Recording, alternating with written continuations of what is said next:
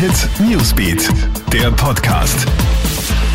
Hey, ich bin Michaela Mayer und das ist ein Update für den Donnerstagabend. Eine Rückkehr zur Maskenpflicht fordert nun die Ärztekammer. Dabei geht es um geschlossene Räume wie Supermärkte und Geschäfte.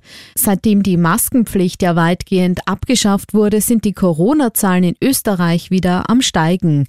Die Freiwilligkeit in Sachen Maskentragen funktioniere einfach nicht. Wenn es freiwillig nicht geht, muss man es verpflichtend machen. Und zwar möglichst bald, sagt Ärztekammerpräsident Thomas Seckeresch. Das LKH Graz ruft unterdessen erneut ehemalige Corona-Patienten zur Plasmaspende auf.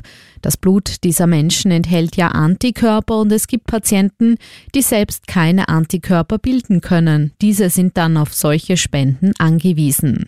Zur Plasmaspende aufgerufen sind nun alle in der Altersgruppe zwischen 18 und 60 Jahren, die schon seit mehr als 28 Tagen keine Corona-Symptome mehr haben und keine Medikamente nehmen. Wenn dies auf dich zutrifft und du helfen willst, dann wende dich bitte an das Rote Kreuz.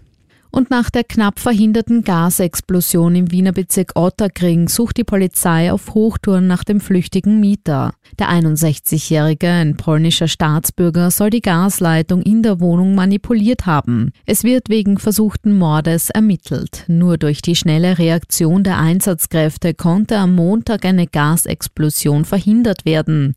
Die Wiener Polizei hat jetzt ein Foto des mutmaßlichen Täters veröffentlicht und bittet um deine Hinweise. Das Foto findest du online bei uns auf kronehit.at.